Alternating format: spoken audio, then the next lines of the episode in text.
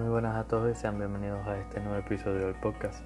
Toma asiento, relájate y disfruta de las noticias que tenemos esta semana.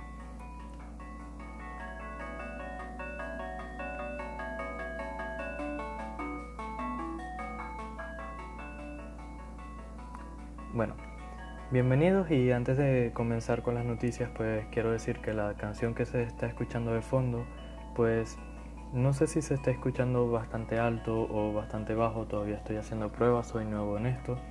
Y bueno, eh, es una canción que yo hice en una página web, ya que no, no me gustó mucho las canciones que te permite la aplicación colocar en tu podcast de fondo.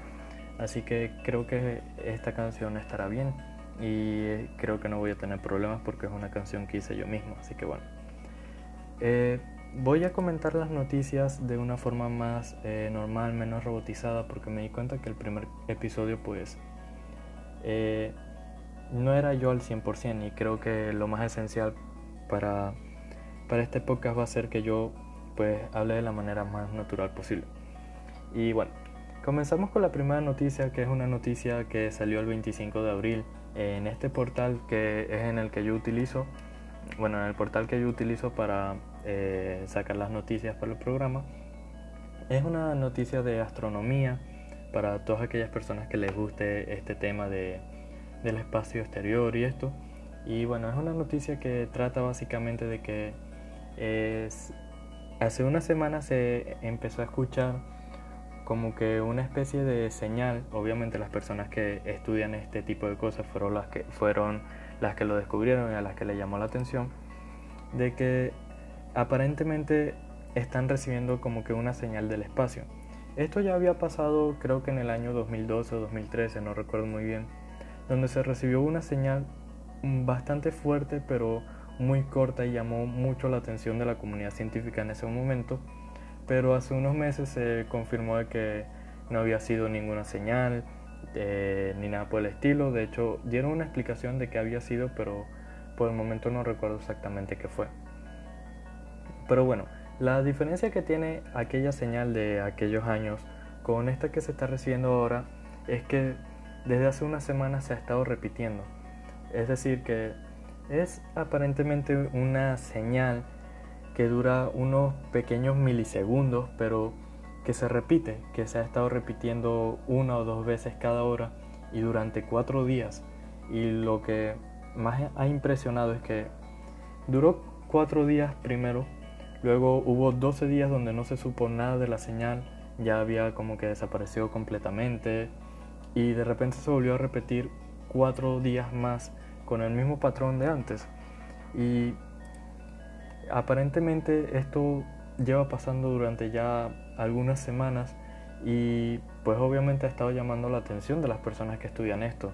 La bautizaron con un nombre bastante raro como bautizan todo lo que descubren del espacio exterior se llama FRB unos cuantos números más 65, que aparentemente es detectada cada 16 días con pulsos de radio que duran apenas milisegundos y se repiten entre una o dos veces por hora. Aparentemente los científicos ya salieron a decir de que no es ninguna señal de vida inteligente, que de ningún lado, pero tampoco han dado una explicación realmente de qué es. Así que en este caso podría ser cualquier cosa. Yo la verdad soy una persona que sí creo, que sí tengo en mente que obviamente tiene que existir vida más allá, pero no sé si esto puede ser una prueba respecto de eso. Pero bueno, creo que podemos dar por finalizada esta noticia y podemos pasar a hablar a una noticia un poco más contundente. Una semana, una o dos semanas antes de que yo empezara el podcast, salió una noticia de que aparentemente Kim Jong-un, quien es el, el, presidente o bueno, el dictador actual que tiene Corea del Norte, pues una o dos semanas atrás tuvo aparentemente una CB y debido a esto pues obviamente tuvo que someterse a cirugía para solucionar lo que le, le pasara. Pero lo que ha pasado es que este dictador generalmente, eh, bueno, para los que no saben, Corea del Norte es un país que literalmente no tiene contacto con nada del exterior. En Corea del Norte tienen eh, una dictadura demasiado fuerte, eh, el internet creo que está demasiado restringido, o sea, nada más puedes buscar lo que te dejen buscar, eh, les dan noticias falsas de lo que ha pasado, de lo que está pasando en el exterior. O sea, las personas que viven ahí no tienen ni idea de, de nada de lo que está afuera. Y de hecho lo que se sabe que pasa ahí dentro es de influencers que han ido a, a grabar, eh, obviamente con permisos. Tú para poder entrar a Corea, del Norte necesitas demasiados permisos. Y bueno, este dictador eh, todas las semanas aparece eh, tres o cuatro veces para dar pues las típicas charlas que dan los gobernadores o por televisión. Pero ya desde que tuvo su supuesto ACB ya lleva dos, tres semanas en el que no se le ha visto en ningún programa, no ha salido a, darle noticias al pueblo, no se sabe nada de él. Y aparentemente un medio estadounidense aseguró que la razón por la que no ha salido más al aire es que falleció. Lo cual no sería algo raro, pero aparentemente es información que extrajo la CIA de que pues este dictador falleció y todavía no se ha dado a, a conocer a la luz. Y esto ha estado llamando bastante la atención. Es bastante sabido que Estados Unidos no tiene una muy buena relación con Corea del Norte. Y quizás que el líder político haya fallecido, quizás le dé un buen pulso a Estados Unidos para hacer algo. No sé exactamente el qué, pero sí hacer algo. Lo cual creo que en estos momentos de pandemia a lo mejor le sale mejor o no. Y bueno, si pasamos a otra noticia, una un poco más relajada, habla de cómo sería la clase económica de los aviones una vez termine esta pandemia por la que estamos pasando. Y bueno, todos sabemos que estamos pasando por una que estamos conviviendo con un virus demasiado que va a terminar afectando creo que varios meses después, luego que acabe la cuarentena en todo el mundo, creo que va igual va a haber uno, dos, tres meses en el que la vida todavía no sea completamente normal como era antes de que comenzara la pandemia. Y bueno, eh, en esta noticia se, toma el eh, se toca el tema de cómo, cómo será ahora el viajar en avión, ya que obviamente los aeropuertos son uno de los lugares donde tú tienes más contacto con gente, o sea, mínimo tú para llegar, al momento en que llegas del aeropuerto para abordar tu avión, pues te cruzas con miles y miles de personas, chocas con algunas, en el momento en el que vas en el avión, en clase turística, creo que en la mayoría de clases turísticas de los aviones, pues vas con dos personas a tu lado, y en clase VIP, no, no sé muy bien su nombre, pues vas viajando con mínimo una persona a tu lado, o sea, estás en contacto con mucha gente, muchísima gente. Y bueno, hay una, una empresa, una empresa que se dedica nada más al, al interior de los aviones que se llama Aibo Interior. Está proponiendo una nueva forma en la que se coloquen los asientos de los aviones para que próximamente de la pandemia pues el contacto entre personas sea menos para evitar el contagio no solo de esta enfermedad, sino de cualquier otra en algún futuro o de enfermedades más comunes. Eh, pero la idea que está proponiendo esta, esta empresa de diseño de interiores, obviamente yo no soy ninguna persona acta para decir esto, pero me parece que es una idea un poco mala, ya que para los que no han viajado en avión, les explico, en clase turística son, se divide en tres asientos. Hay un asiento que va pegado del pasillo, otro asiento que va pegado de la ventana del avión y otro que está en medio de ambos. Todos viendo obviamente hacia el frente del avión. Bueno, la gran idea que tiene esta compañía es que el asiento que está en medio del que está en el pasillo y del que está en la ventana, pues en vez de estar mirando hacia el frente, esté mirando hacia atrás. Y así supuestamente, según esta compañía, pues se va a reducir la tasa de contagios y todo esto. Yo en lo personal creo que no es una gran idea o a lo mejor es que yo no entendí muy bien cómo redactaron esta noticia, pero que yo sepa, si tú tienes dos asientos mirando hacia adelante y uno mirando hacia atrás, pues en la parte de atrás del asiento va a haber otras tres personas viajando también y dos te van a estar viendo a ti, al que está sentado viendo hacia atrás. O sea, creo que el contacto físico quizás sí vaya a ser menos, pero igual vas a, estar teniendo bastante contacto con las personas. Creo que a lo mejor podrían encontrar alguna idea mejor o distinta para solucionar pues este tipo de problemas, creo yo.